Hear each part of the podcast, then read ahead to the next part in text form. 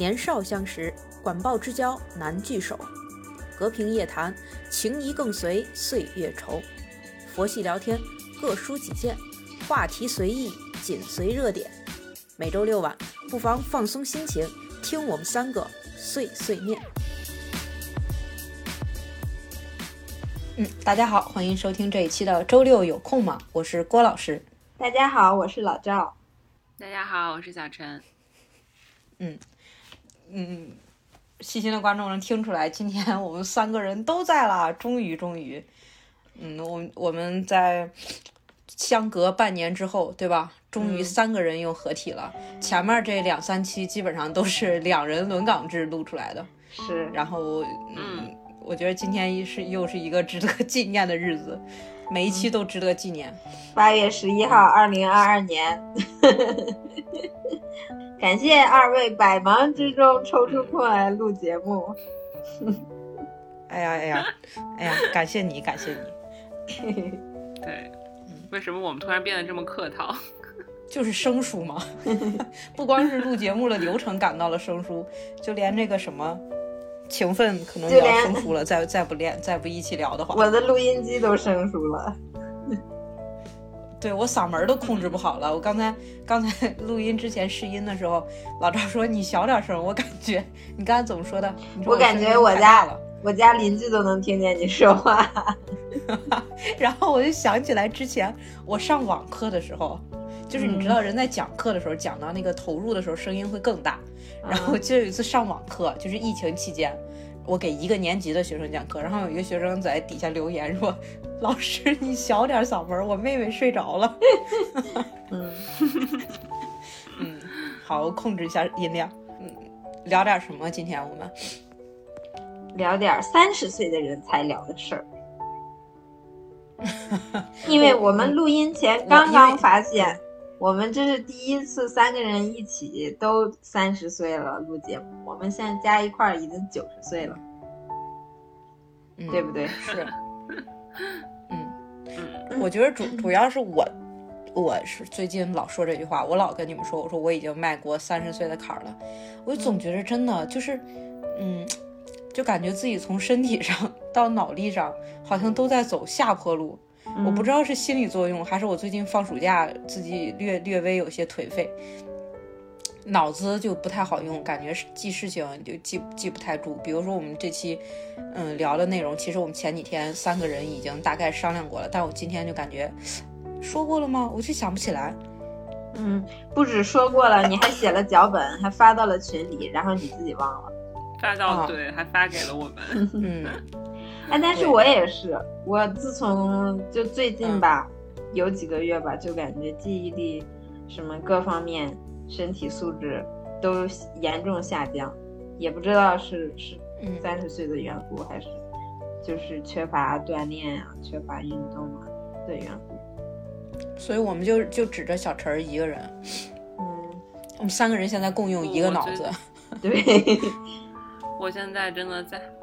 在三天改完了五版图之后，我现在只想摆烂。那你脑子也是比我们……我跟你说，我跟你说，这就是你记记忆力比我们好的原因，就是那个用进废退。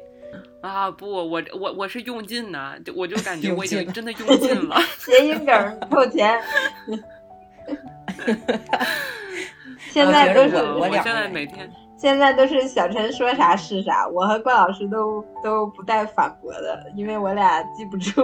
嗯，他说讲过就讲过，得反应。关键是你，哎，但是关键的点，有趣的点就在于，我现在也觉得我脑子不好使，以至于你俩觉得。啊，我们说过这事儿吗？好像没有说过。然后我就开始怀疑我自己，我觉得是我出了问题。不要怀疑因为我感觉我，哎，我觉着好多原因吧。反正我我来说，我觉得一个就是前一段时间，一个是上班的时候比较比较累，可能，然后紧接着又备考啊什么的，这段时间确实前一段时间有点用力过度了。然后这段时间就好像那个皮筋儿突然松懈下来了，自己就自己就特别的那个懈怠。可能头头头开学之前，我觉得我这个状态能调整过来。老赵应该也是，我觉得你最近工作啊，其他的一些原因，对吧？但是反思一下，其实我觉得我我最近，我不知道你们有没有，就特别爱说，嗯，我不记得了，嗯，然后我我不喜欢这个，我不理解。然后包括那天我们不是发在那个群里面一个那个那个，嗯，一一个图片，就是说当天那个热搜，还记得吗？哦，全都是我们不认识的明。明星，嗯，是，就是新的明星吧，我现在都想不起他们的名字来。我觉得是可以这样说。然后看到这些的时候，就是现在接受新鲜事物特别慢。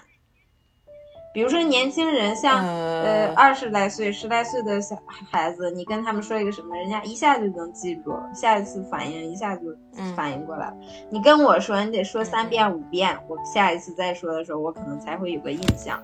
我觉得我现在就是这样。嗯嗯，我觉着，我觉着不光我我不光是接受慢，我接受慢不慢吧，还好就是有些东西是不想接受，嗯就是你会你会去抵触这些东西，就就就类似举明星的例子来说，你就是不接纳这什么呀？这现在的这个明星都他都干了点什么？为什么会有人崇拜他们？呃嗯怎么怎么怎么样？嗯，但是其实你想一想，在我们小的时候，我们喜欢周杰伦啊，喜欢什么的时候，是不是我们家长大概也说过这样的话？就在周杰伦刚出道的时候，或者我们小时候喜欢的一些动画片啊，一些什么，大人就会说看的这是什么乱七八糟的。对我们家嗯嗯呃，周杰伦倒还好，但是我记得我小时候看《快乐大本营》，然后我爸就说：“哎呀，这在干什么呀？这这什么都没干，就嘻嘻哈哈笑作一团，笑这么大声。”嗯 然后对，他也特别烦这种就是小孩看的电视。但是所以你们觉得是我们我们终于变成了我们家长的样子吗？有点儿这就是，嗯，正在经历但是呢，我但是我们也在反思，反正我在反思这件事情。我不知道你们有没有翻看过我们之前的那个，嗯，节目的那个录制的这些节目，你没有嗯发现我们其实录制了很多期 怀念童年的这种这这这些内容的节目，对，对吧？嗯就是嗯，你我们总觉着小时候的东西是特别经典的、特别好的，然后对于现在的这些新出现的一些东西，我们就觉着哎呀接受不了，它是不好的。包括我们为数不多的录过几期有关新概念的这些东西，你比如说嗯我们录过关于比特币的、区块链的，还有一些我们之前还录过什么？元宇宙，啊元宇宙的，嗯。很多东西我们其实就是表达的是一种我们不不太看好这个东西，是。对吧？嗯，对，嗯，我就特别不看好元宇宙。哎呀，主要是我懒，嗯。我也不懂，我也懒得学。我觉得我现在就有问题很大呀，我也要反思一下自己。我也反思，也不是，也不是，也不是懒得学。我们在做那期节目的时候，其实我们也认真研究这个东西了，我们是认真去了解了的。然后我们也发表我们一些观点、一些畅想，可能就是对它的一些发展不太看好。嗯但是反过来想，嗯，可能也反映了一个问题，就是我们的心态上可能变得不那么积极了。我记着小的时候，我写作文，那时候还会写啊，我要畅想未来的房子是什么什么样子的，是有多么多么高的科技，未来世界什么车都在天上飞。但是现在随着年龄的增长，哎，你就会觉得这些东西不切实际。但是你现在去看现在的小朋友写的东写的那些畅想的作文、画的画，他们仍然会有这些想象。嗯你说他有一天不会实现吗？可能是会的，但是为什么我们不再去有这些这些想法了呢？啊、我觉得是不是因为其实我们已经习惯了现在的生活，就是我觉得是一个惯生活的惯性的问题。对，就是我感觉就是在小时候，其实我们对于就是我们是没有完全的自己的生活的能力的，所以我我们可以接受生活是任何的样子，因为我们没还没有自己的一套也很是舒服的和自己相处的或者什么样的方式。但是随着年纪大了以后，我们已经非常知道我们喜欢吃什么，我们喜欢穿什么，我们喜欢什么样的交通工具，我们喜欢什么样的，呃，每天生活的节奏。所以我们更希望的是。在那些我们觉得不方便的地方有所改进，但是我们那些已经觉得很舒适的地方就维持现状就好了。嗯但小朋友嘛，就是大家没有一个，我还没有一个很既定的东西，那我就天马行空嘛，反正我什么都新鲜。但是我感觉我们现在，我觉得对一些新鲜的东西，呃，我我会有一种就是怎么说呢？就是除非它会颠覆我很很大之前，比如它之它可以改进我很之前的一个困扰，否则的话，我会觉得很多新的东西有和没有对于我来说差别不大。嗯，我不知道。是不是有这个感觉？就就像比如说，呃，老一辈他们可能有有他们自己一套，比如说完还是不太跟我们，就是可能不用智能手机或者不怎么样，他们可能也不一定很想要去学，因为他们可以接受那样的生活。就是没有智能手机，没有这些网络什么，他们都可以跟自己的什么邻居之类的遛弯聊天儿，然后坐着，他们都会觉得很舒服啦。我完全不需要学这些，然后他们会觉得这些对我们对他们没有足够的吸引力。我开始感觉现在很多可能我们还没有很快接受的东西，对于我们是一样的，就像元宇宙啊，像什么这些东这些概念，就是我们不觉得说我们的生活很需要它现在。所以我们没有那么多的兴趣去了解，我我觉得这是我想这个问题，我个人的一个，就我我的呀，我我感觉我我觉得我自己可能是有点这种原因，嗯嗯嗯嗯嗯，就像你长时间的生活在其实你自己嗯习惯了的一个舒适圈里边，嗯嗯，这种想想要去让生活发生天翻地覆改变的想法就会越来越少越来越少，甚至会抵触一些新东西的出现。最直接的一个原因就是小的时候是有很多空闲的时间的。你像小时候，你不用操心家里那些事儿啊，你不用做饭呀，呃，买东西啊什么的，你就是嗯上学上完学写作业，写完作业剩下时间就跟同学玩，或者是嗯干什么看看闲书或者什么。他有很多精力去设想未来的事情，但是现在我们工作都做不完，每天。不加班就已经是就已经是很好的一件事儿了。有的时候回来还要想着工作上的事情，而且小的时候，他你对你的未来是充满希望和期待的。你会想你将来，我小时候就想过什么二十几岁结婚，几岁生孩子，然后什么要什么样的月薪多少，我这些都想过。然后什么样的工作，但是现在你处在一个相对来说是。是算是人生的一个中间点吧，然后有的事情就开始走下坡路了，你就很不，你就很怕去想未来的事情，有可能都是就是很现实的问题，是你根本没法面对的，然后就就就都不敢想，然后还有就是呃像一些新鲜的事物啊，像元宇宙啊什么的，我感觉可能跟我的自己的性格有关系，因为我很我会很。就是担心，就经常会担心一些问题，像全球气候变暖呀什么这些，我就总觉得推广元宇宙的人，他其实是想把人的注意力从这些真正的现实的事情中抽离出来，然后放到网络中去。但是你进入网络世界，并不能解决你现实中的问题，所以我就觉得这些东西是很不负责任的一种行为。还有包括很多就是新出现的一些一次性的东西，你不觉得现在一次性的东西越来越多吗？还有那些过度包装，我我看见这些东西我真的头大，就是我会觉得这个这些东西，呃，堆积起来就要把我们地球淹没了，所以我对这些新鲜的事物，呃，都会就是都会想到这，首先想到他们的一些弊端，然后就感觉。呃，自己也是过得特别沉重，我觉得可能跟我的性格有关系。嗯，我觉得你是一个充满了危机感的人。对，不光是对自己的生活充满危机感，对整个世界都充满了危机感。我从小都是这样的，我很小的时候就有这样的想法。对，因为我小的时候，呃。新闻里经常会说咱们国家重度缺水嘛，然后我就经常会倡导我爸妈节节省水资源，就是你们知道家里的长辈会把洗脸水、洗脚水、洗各种水存起来，然后去冲马桶啊，去干什么？我小时候就就很在家，我会自发的去做这些事情，然后我甚至我和你相反，嗯，我我。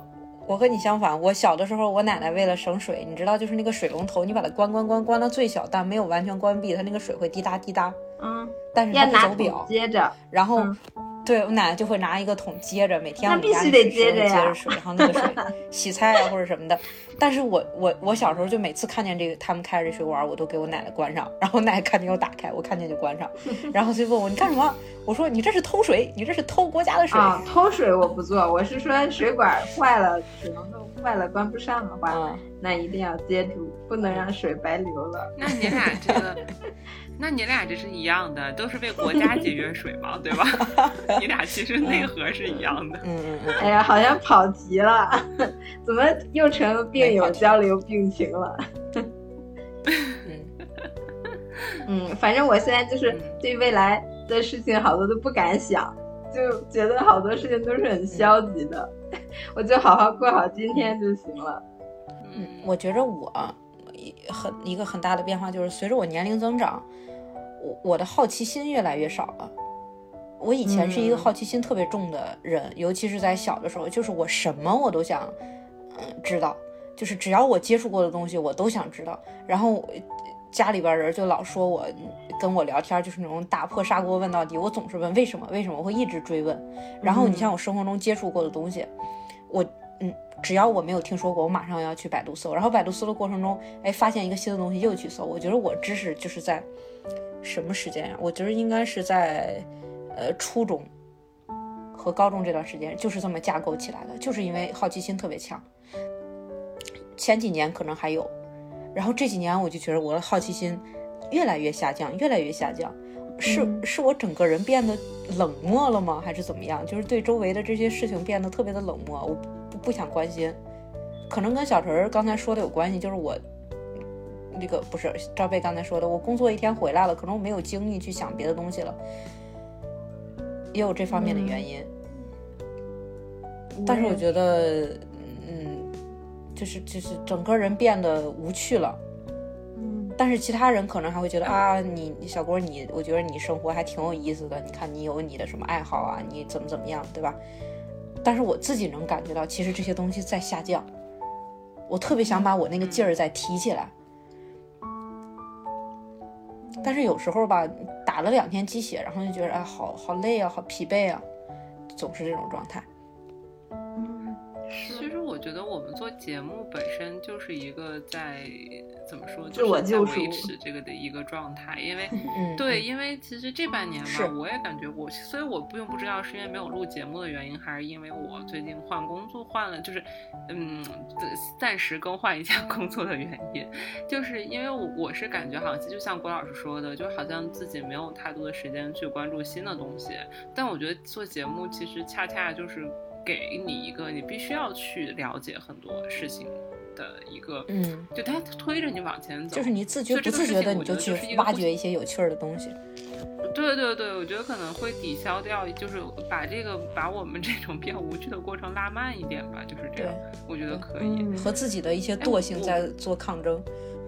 对，哎，我其实刚刚讲你们讲那些的时候，我突然想起来，我前两天在家跟我妈看那个电影，就是《我和我的父辈》，我不知道你们看没看啊？就是那个嗯《我和我的》系列第三部，它中间有一个徐峥的那个故事叫《鸭先知》，它就是讲那个就是。嗯，就是讲这个，这个那是一那个小男孩儿，那个就是东东啊，他的口吻说他爸爸是就是大家外号叫鸭先知，就是春江水暖鸭先知，就是要做那个第一个下水的鸭子，就他什么都是第一个，什么自己做家具，然后什么自动分户的水表，后面主要的过程就是他拍了当时第一支广告，为了去推销他的产品，嗯。就是我觉得就他那里面讲的那个，就是他爸爸嘛，就是。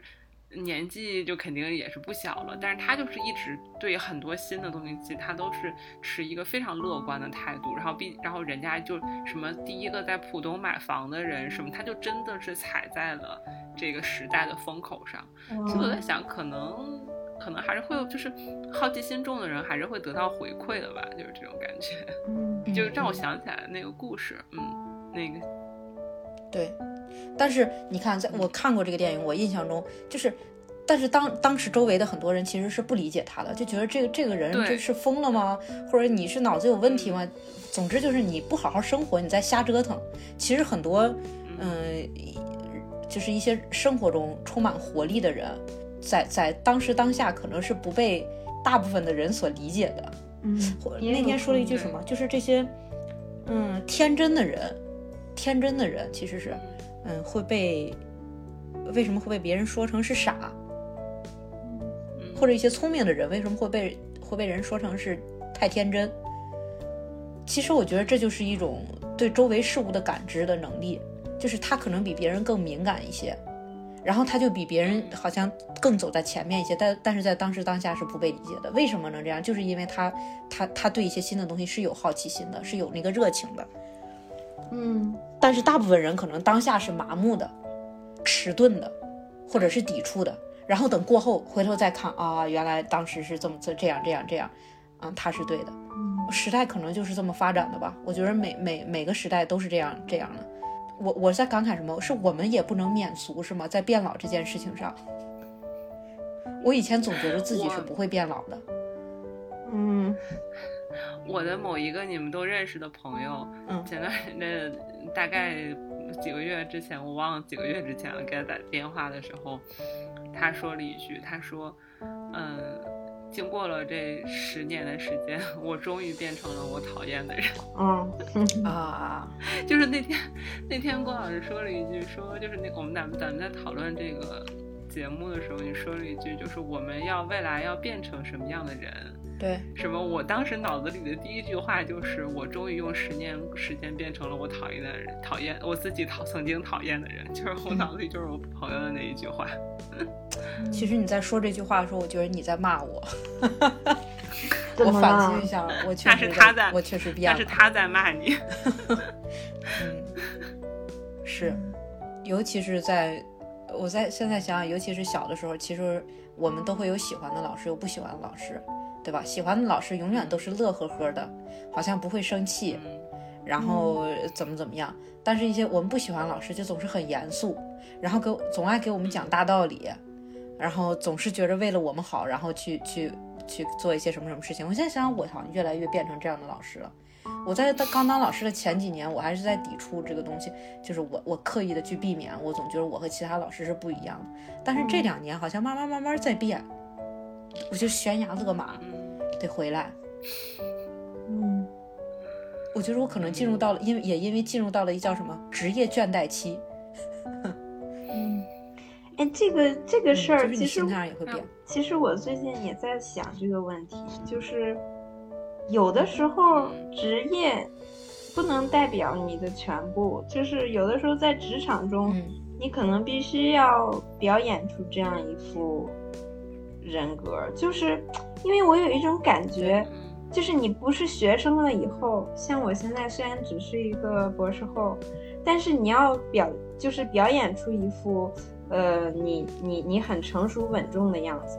如果你不做这样的表演的话呢，对其他人来说可能也是一种负担，就是他会他会嗯。就是你去以后，你你去了以后，他就已经给你下了这样的一个定义，因为你的这个身份，比如说你是一个老师，因为你一个是一个老师，他就会期待你是这种，就是呃严厉的或者是什么样的一个形象。如果你不是这样的一个人呢，比如说你嘻嘻哈哈的，或者是你跟大家打成一片，他们又会可能又会对他们造成不便，他们又会产生怀疑，你到底行不行？你到底能不能当好这个老师？所以我感觉这个时候这个分寸就很难拿捏，拿捏不太好。因为有的时候我如果也跟那个那些呃呃博士或者硕士学生一样的呃，就是嗯就是嘻嘻哈哈的话，好像这个身份又有点不对。所以我就感觉你或者是等你再年纪再大一点，假如说你成为一个教授，你就更不能。在跟学生嘻嘻哈哈了，那样的话让学生也会觉得很很难受，就是就好像你单位的领导或者老板过来跟你嘻嘻哈哈，其实下属也会觉得很，就不管你是再平易近人的一个老板，在下属那里他也会觉得很不自在。你就当你就算演也好，你演成一个老板的样子，不要来烦我，就是我就感觉。我这是我最近想到过的一个角度，这是我最近的一点点感受。但是他并不能说，呃，就是说你就是一个坏人啊，怎么样？他只是你在职场中的一个角色，我感觉。嗯嗯嗯。而且我觉得是这样，就是甚，而且我们更多的是处在一个中间的位置。就是我们上面有领导，然后下面也可能就是有有你可能需要就是一起就是做做事情的人，就是我们不完全就是，如果说你是大老板，那你可能想怎么样，确实就可以怎么样。但是我们恰恰属于一个又需要别人信任我们，然后我们又要去领导别人的时候，这种角色就是，就怎么说呢？嗯，就是要活在别，就是要就是要就是就是有一些身不由己的感受。嗯，对对对，就是你是需要披上一些角色的外衣的。你你你，其实就像你拿到了这个这个这个角色之后，你就要去扮演好它。你可以给它增添一些有特色的东西，但是你不能完全把它改变了。嗯，对，完不能你完不能完全颠覆它，否则像老赵说的，不能完全颠覆了它。信任你。对对对对，你可以增添去一些一些小的调剂的东西。其实你增加，你稍微增加一点，我觉得大家就已经能感受得到了。我相信你的学生肯定是的，不会觉得你是一个古板的老师。他们现在 还小，现在这一批学生还小。我觉得这，我觉得上一届毕业的学生应该不会觉得我是一个呃无趣的老师吧？对，其实说实话，我对职业这这个就就是大家。活成我曾经不喜欢样子，我倒无所谓。但是你刚才说的那个没有好奇心，或者是对生活缺乏热情，呃，每天就就这样混一天又一天，这个倒不是没有好奇心，嗯，这倒是好奇心下降了，挺恐怖的一件事情。我不知道你们有没有这样的朋友啊？就是前两天我有一个原来就是在呃我在读博士期间那个城市认识的一个。算是一个忘年交吧。她是一个中国阿姨，但是她是三十多年前就到了德国。然后我们就是当地的一些，呃，她她在大学做老师嘛，然后我们就经常会有一些聚会。她不光是我朋友了，她也是我们好多就是在一个研究所学习的中国学生的朋友。她就很喜欢和我们一起参加各种活动呀什么的。他就是我每次见跟他见面，我都觉得会被他鼓舞到。就是他的年纪和我妈妈的年纪差不多，呃，就是他的生活就特别丰富多彩。他不仅在学校当老师，他还在自学法语和钢琴。然后他前一段时间把手，呃，就是他走路的时候不小心摔了一跤，那个手腕摔骨折了。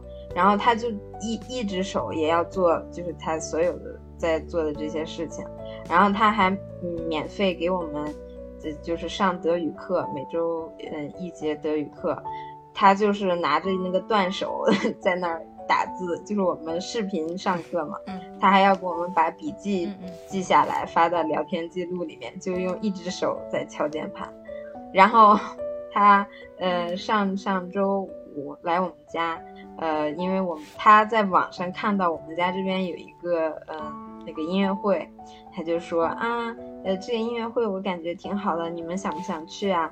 想去的话，我到时候可以过来，就是在你家住一晚上吗？我说可以，然后我们看看一下，觉得挺好的。我说那你来吧，我们那个到时候我们一起去看，哇！然后那一周他来了以后。我们又就是他又参观这个城市，然后又听音乐会。前一天晚上八点到十二点的音乐会听完了以后，第二天早上五点就起来。他他是他怕影响我休息嘛，他就只要了我们家的家门钥匙。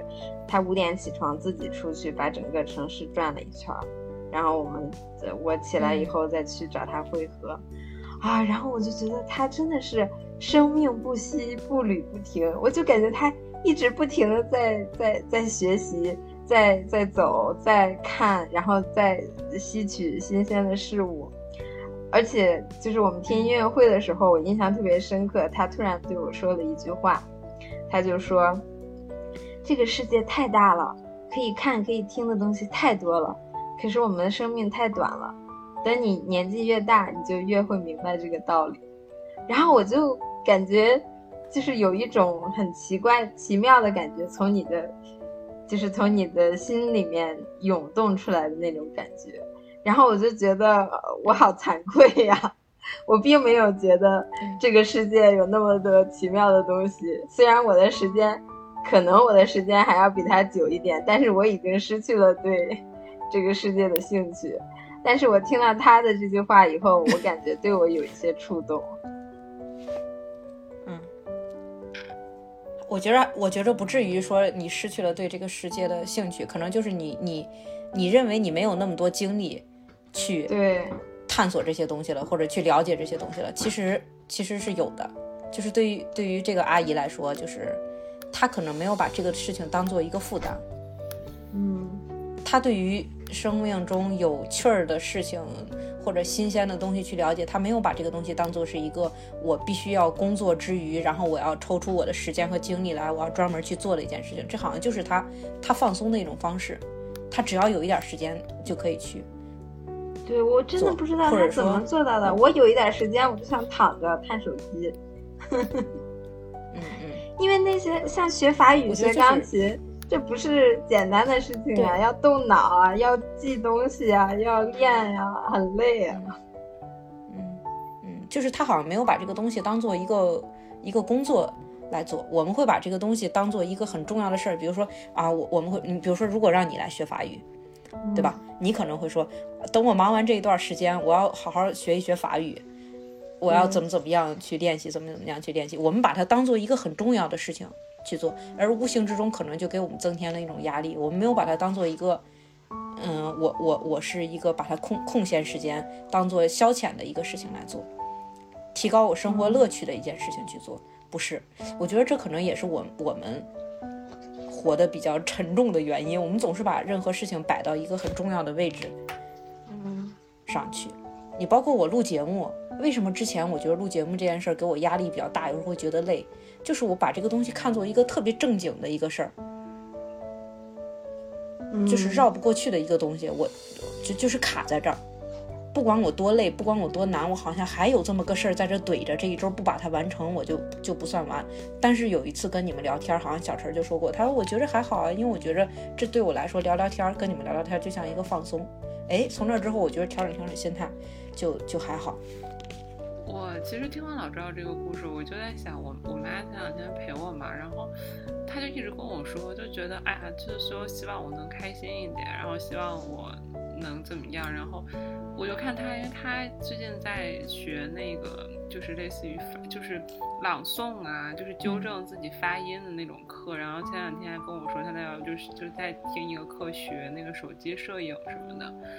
就是我我也在被我我我妈妈年纪可能跟老赵说的那个阿姨的年纪可能差不太多嘛，因为之前我们有聊过，然后。我突然在想一个问题：为什么我们三十岁好像看起来更年应该更年轻有活力，但是现在 却想着摆烂？但是好像，嗯，我妈妈那一代人，然后他们可能反而就是可能为什么能比我们更积极的去生活？我就是刚刚听讲故事，我就在想，会不会就是跟我们现在这个年龄段有关系？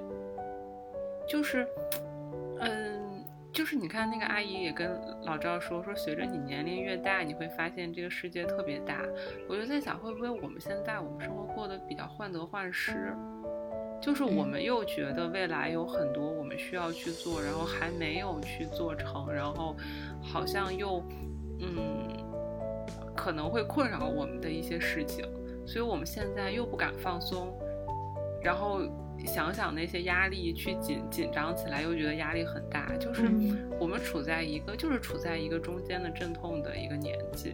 迷茫的时候，傅园慧，对我记得傅园慧说过一句话，她说痛苦是因为在放弃和坚持之间徘徊。就是如果你想想清楚了是坚持，或想清楚是想清楚了是放弃，其实都不会这么痛苦。但在中间不断犹豫是最痛苦的。我刚听那个故事的时候，我也我就在想，是不是我们现在也是这样？我们想着未来可能我们需要一定要工作上怎么样？可能我们要需要赚钱，我们需要可能，嗯，就是组成家庭，我们我们需要做这件事情，但是我们还没有做到，我们就特别的紧张。然后你让我们，你就让我们三个现在完全放下心去环游世界，可以吗？我其实我们三个人，我觉得都可以去做这件事情。但是我们三个谁会去做吗？没有人会去做这件事儿。嗯，所以我特别特别羡慕那些二二三十岁就真的可以啊放下工作出去玩两年。其实你去玩两年能耽误什么呢？耽误不了什么。但是能下定这个决心的人太少了。真正的就是我们工作这两年，你能取得多大的成绩吗？你能怎么样吗？什么也不会。但是我们总会觉得，好像总好过我们完全放下去玩吧。嗯，对，就我不知道。我不知道我有没有表达出来那个我想表达的意思，就是，就我觉得可能就是我们三十岁，我们这个年龄段，让我们畏手畏脚。嗯，是，嗯，可能这个三十岁就是摆烂的三十岁，因为就是很彷徨的三十岁，然后到五十岁可能就是一个活力的五十岁。嗯，我前一段时间听一个一个外国的，应该是一个作家。名字我记不得了，但是他说，就是其实对于任何一个人来说，嗯，任何一个时代都是如此，就是在一个人的二十五到三十五岁，就是你最迷茫的时候，就是每一个时代从古到今的人，二十五到三十五岁这段时间都是最容易迷茫的时候，就容易多愁善感的时候。所以可能我们也并不是什么例外，也并不是我们这一代人。的一个例外，可能我们的父母那时候也迷茫，但是他过了那段时间了，这个东西就不不那么的不那么的那个那个凸显了，而且他们当时表达的一些渠道不像我们现在这么多，我们现在会在网络上去抱怨，然后再抱团儿，对吧？但是他们那个时候可能顶多是自己写写日记，或者是写哎，如果有文采的人会写一些什么呃文章发表一下，对不对？都是少的，然后你看，这是我们的父母六零后、七零后，再到八零后的时候，我们不就有了那叫什么青春疼痛文学，对不对？然后再到我们这一代，仍然是迷茫的。可能这这也，我觉得小陈说的对，不是一个什么什么什么什么特殊的事情，但是就是我们现在可能更是一些畏手畏脚，前怕狼后怕虎，就有些东西我们我们想把它放下。又有点儿，又有点儿，感觉好像自己有这么一份责任。有些东西我们想选择，又觉着哎呀，好像不太行。对，我觉得最好的东西可能就是像是像高尔刚说，就是我想坚持我的这个，但是我又觉得好像我在这样去做，就是我们可能会有了更多的顾虑。就比如说，我想坚持我的教学的个性，但是我又开始担，我又要。兼想兼顾学生们的成绩，就我希望他们两个都能更好，嗯，但是这个更好之间，我们又很难找，还好像还没找到那样，如果让他们如何让他们共存的一个平衡，嗯，然后你说让我们彻底放弃哪一样，好像我们也做不到，就是彻底说啊，我就不要学生的成绩好或者怎么样，或者说彻底放弃，我就要做一个呃普就是。中规中矩的老师，这哪一个选择我们都有点下不了那个决心。说白了，我们就在中间不断的摇摆。说白了，就是你想要的太多了嘛。你那如果你不想那么多，你就想只只管学生的成绩，只要学生成绩好就好了，你可能就没有那么辛苦了，你就不那么在意学生怎么看你了。但就是因为你又想，但是其实不是啊，嗯，对呀，你又想让他们成绩好，又要，对，这样就很难了呀，这就。这就高了一个一大截的难度，但是没有办法啊！你每个人其实，在工作中都不是一个工作机机器，你并不是说输入这个程序你就去干好了，你都会有自己的一些想法啊。嗯，我觉得不管是工作也好，还是我们人生的一些选择也好，就是其实你看现在现在的网络这么发达，现在的信息这么发达，你你我我给我最大的一个感受是，你其实出现了任何一种想法都不框外。就是你会在网络上找到、碰到那么一群人，而且是不小的那么一群人，他们会和你有同样的想法。那么这个时候你就会觉得啊，我这种想法其实也不是说完全不合理的，是可以被理解的。但是当你在生活中，如果你想去实践这些东西的时候，你会觉得很难，嗯，你又会碰壁，嗯，然后这个时候你就会纠结。你你在现实生活中的时候，你会怀疑自己，你会怀疑自己，我我的这些想法为什么不行？为什么呃，就是这个大环境不能去改变一下？为什么我觉得我的想法是好的，是对的？大部分人不去理解，不去支持呢？你会碰壁，你这时候就会很纠结，很难受。然后，当当你好不容易在这个大环境中适应了一点儿的时候，你再回到呃网络中，或者和甚至和一些朋其他和你同一个圈子的朋友什么什么这样聊天的时候，你又会觉得你又是一个另类，你好像你好像变成了一个世俗的人，你已经被世俗嗯，所改变了。两头堵嘛，这不是？你就是总是 在对对，你就是两头堵，你就会摇摆不定。就是这个信息发达了之后，我们就是我们会来回怀疑自己。它不像以前可能相对封闭的一个环境，你可能有一个人出现了一些新的想法啊，大环境都不这样，哎，你后来慢慢也就哎算了嘛，对不对？嗯我也就我也就我也就放弃我这种想法了。你你就别说我们现在最麻烦的一个事儿，你比如说结不结婚，关于结婚和生孩子这件事儿来说，搁以前大、啊为什么那个时候什么这种单身到老的人比较少啊？咱们就说咱们中国啊，你网络没有那么发达，信息没有那么发达，大环境就是这样如此的，所有人都告诉你到了那个年龄结婚，所有人也都是这么做的，那么大部分人也就随大流走了，可能有极少数的人，哎，也选择了坚持自己，但是现在不一样了呀。现在能让我们看到哦，原来我我不结婚是一也是一条正确的道路，我选择不生育也是一条正确的道路，甚至有更精彩的人生，你就纠结了吗？但是你身边的大环境又没有完全改变，嗯。就痛苦的来源就是这样嘛，你两边不是人，有的时候会这么觉得。嗯，你在面对你的你的传你的真正的生活环境，就就其实就是你的家人啊，包括你传统的这些人的时候，在他们看来你是另类，嗯但是在你你你去你向向往的这种生活这个群体里去讨论的时候，在你又你又放不下，对不对？在他们眼睛里边，你又是个懦弱的人。嗯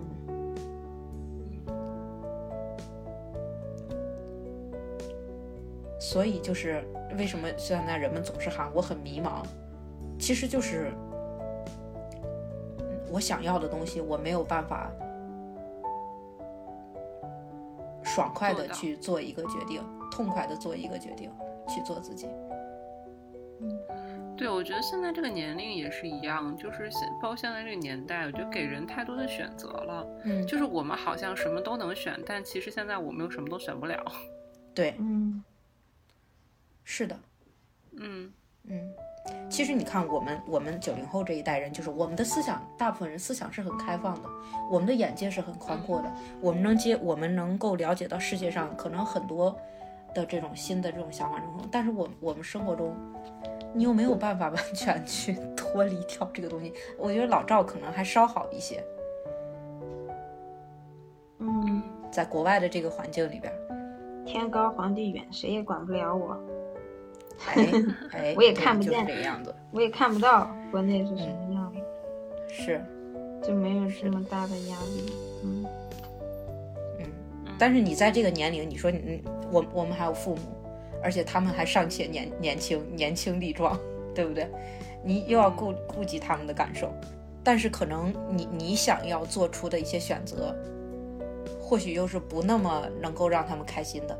嗯，这是聊到哪儿了呀？我怎么感觉下一步该聊啥了？我们是不是扯远了？我们本来是想，我们本来是想劝说大家保持一个好的心态的。我们定的基调是这样的，对不对？咱们聊不了这种对我，觉得我们太丧了。对，我觉得我我们其实是在不断的剖析为什么我们现在突然变，就也不是突然，就是我们进入了这样一个比较丧的时期。我感觉好像就是从开始我们说我们自己的生活，然后到老赵分享完那个很活力满满的阿姨，然后开始，然后我们就开始思考。对，我就开，我们就开始思考，为什么现在的我们就现在的我们，就是可能这个年龄段也好，或者这一代人，就是都是这样的一个生活状态。我觉得其实这个，呃我觉得我我们为大家找到了自己丧的理由，就是你的丧是很合理的。嗯。嗯其实阿不要担，其实刚才老赵所说的这个阿姨心态特别好，我相信，呃嗯，如果我们到了她那个年龄，哎，也有可能会拥有这样的一个心态，因为到了那个年龄，我们的顾虑可能真的会少一些。嗯，你到了五十因为多岁，人生已经不会，定调了我觉得我爸妈应该不会干涉我做什么选择了吧？嗯嗯嗯，然后从你的时间上、你的你的这个经济上，可能还有你的这个这个这个心态上的转变，都足以支撑你去做一个呃这样的这样的去享受精彩人生的这么一个人。那么现其那但是前面就是你得一直保持这种好的心态，你别在这之前就已经倒下了就行。我觉得其实我其实，在节目开始的时候，我们就在想，就是我们就是是我们遇到的，我们三个人就遇到的一些烦恼的事情。然后，嗯，我我们到最后有一个感觉，就是好像我们总是担心现在就是嗯怎么说好的还是不好的选择，但是到最后其实想想那些特别有闯劲儿的人，其实他们就好像不会把嗯很多步想特别长。就是他们就在想说，OK，我我这一步就是，呃，先先先到这儿，然后再下一步再说。我觉得这是一件非常需要勇气的事情。嗯，就是我觉得他们是足够相信自己的能力，就相信 OK，我我就像踩着石头过河一样，我先踩到一个石头上，我下一步我也还有能力踩到下一个石头。就可能我觉得我们都是那个去找桥的人，但是那些在我们眼里很羡慕、很有闯劲儿的人，是他们觉得有石头也可以过河。我我觉得这一点其实说完好像也不是说大家都能做得到或者都能改变，但这个时代其实相比之前，我觉得让更多这样的方式可可以变得可能。就是因为我觉得人不一定再要在一个岗位上一直做一辈子，不需要一定办报一个铁饭碗。因为现在其实各种各样的机会很多，对吧？就是各种各样，就是你的工作机会层出不穷，甚至你在家里都可以工作。我觉得可能这也是，嗯，现在时时代走到现在了以后，它有这样的一个契机，就是要看我们有没有这样的 勇气，能不能相信自己的能力。就比如说，我们如果郭老师不做老师，我们不做科研或不上这个班，我我们三个还能怎么样活着？我们还能怎么养活自己？我们可以靠做节目吗？不可以。还是 我们可以靠什么方式呢？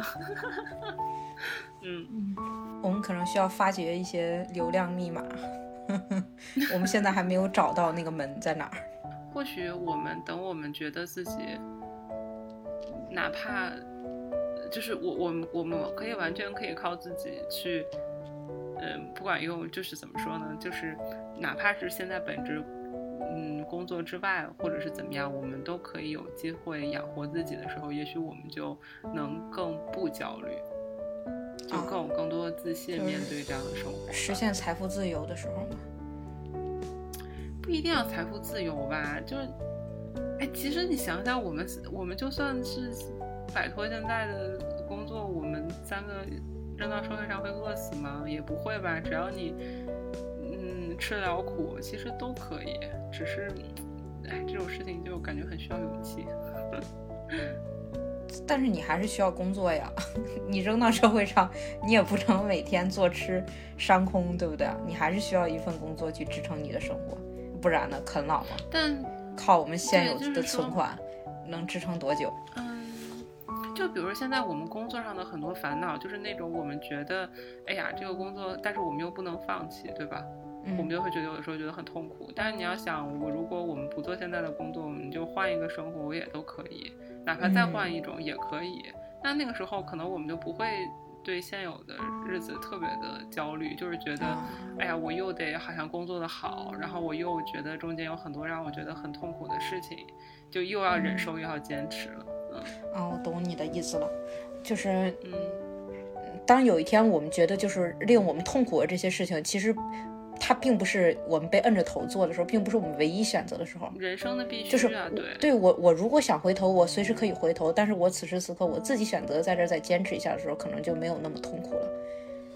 就是我知道我我如果想想放弃这件事儿，我随时可以放弃，随时可以选择一种更轻松的生活去方式去生活的时候。就会好一点，是吧？就是你就来这儿就是玩儿的，嗯，那时候可能会好一些。嗯嗯嗯嗯，对我大概能理解这种感受。但现在我们还做不到，可能还是得再接，还要再接着痛苦。嗯，不知道过了还要再等一等。我觉得要熬过三十五岁，要熬到五十岁。嗯，那就要历练到五十岁。哎，所以现在我想想，到五十岁会不会是因为确实是，毕竟有退休金了嘛？嗯，就不管怎么样都可以用退休金生活，所以就自然没有烦恼了呀。我跟你说，就是要实现财富自由，也不一定是财富自由，就是当你不再用时间去换钱的时候，对你不再用你的时间、你的情绪去换钱的时候，可能就会好一些。我可能也不需要太多的钱，够我够我生存就可以了嘛。但是现在连这份生存的钱都需要我去出卖自己的快乐才能够得到。嗯所以为什么这么多人盼着退休嘛？就是我在家坐着，我也可以拿到钱。到那个时候，你可能会快乐，你也可能不快乐，但是你可以有时间、有精力去寻找快乐。对。嗯而且恰恰那时候可能会选择真的选择不在家坐着，现在这种不能在家坐着的时候，特想在家坐着。是，对我们现在不想寻找快乐嘛？也想，但是可能人真的是精力有限。有一些人，人家可以做到，就是这种我在一天工作之余，我仍然去发掘兴趣干这干这，我开心的不得了。但是可能对我来说就不行，我就是得缓着，缓冲一下，休息才可以。嗯那我哪哪在哪来的时间去发展那么多的兴趣爱好，以及抽出那么多精力来保持一个这么这么亢奋的一个情绪状态呢？其实是不容易的，很难的。我觉得今天聊了这么多，其实不是我们的本意。就是我们本意本来是想给大家聊一个特别特别这个这个积极的话题啊，我们说我们现在总是抱怨自己这个不接受新鲜事物，我们觉得自己好像迈过三十岁坎儿就老了，然后我们要后来抱怨了一期，哎，对，我们想聊一聊怎么把大家这个情绪调动起来。我们三十岁不能这样，我们就要拒绝摆烂，但是没有想到最后变成了一期大家的这个病情讨论会，哎，但是我觉着挺好的。就是这是我们在录节目之前没有想到的，我们能够深入去挖掘自己内心的一些想法，其实是在我们就是云淡风轻聊天、开开心聊的时候想不到的一些东西。是，对，我觉得最后我们结论就是要大家要不就是坦然接受自己摆烂的状态，不要焦虑，就是就是摆烂就躺躺躺平吧，躺平摆烂。本来是拒绝 摆烂，这一期最后聊到了就是摆烂吧，是吗？对对对，或者就是说再坚持坚持，再过两年就好了。对，然后我觉得如果一定要给这个他找一个积极的这个这个那个想法的话，那就是嗯，就是就是我刚才说的，每每个时代的人，每一个人在这个年龄阶段可能都会焦虑，他可能是你，呃，就是就像你青春期的叛逆一样，一个必经的阶段。嗯嗯，很多可能比你优秀的人，你羡慕的人生，他也仍然在焦虑。对不对？所以我觉得这段时间大家也不用因为焦虑而过于焦虑，就是你坦然的接受自己人生中这一个阶段，嗯，这可能是你的情感最丰富，你最能够就是关照自己内心的一个一个阶段，嗯，然后怎么说呢？努力的去 寻找快乐。能做到怎样就做到怎样，不要强迫自己非得那么快乐。嗯嗯嗯，其实放过自己。其实我觉得有很多听众，他可能听了我们的节目以后，他觉得他不像我们三个的状态这么差。那这样的话，嗯，说明你是幸运的，说明你已经找到了一个舒适自在的中年的状态。可能有的朋友也像我们一样，会经常有一些困惑或者迷茫，那就只能说还有一些听众，嗯，还有一些听众，嗯，可能年龄尚小，还不知道我们在说些什么。但是我能给你最好的建议，就是在你现在这段时间，在你现在这个阶段，多去培养一些自己的兴趣爱好，然后以后等你有了这么个阶段的时候，哎，你可以。抵消自己内心的焦虑，嗯，就比如说我现在焦虑的时候，我可以拼拼图、拼拼乐高，真的觉得啊，内心得到了放松，心理按摩一样。行，那咱们今天就聊到这儿吧。本来想聊一些，聊一期这个积极的，呃，打鸡血的这个这个给自己打打鸡血的节目，结果没想到又聊成了一期这个青春疼痛文学的节目 啊，没有关系。啊，大家如果对这个节目中的话题呃感兴趣，有什么想说的，也可以在留言中啊跟我们交流。那谢谢大家收听，嗯，我们下期再见。好的，下期见，拜拜。好的，下期见，拜拜。晚安。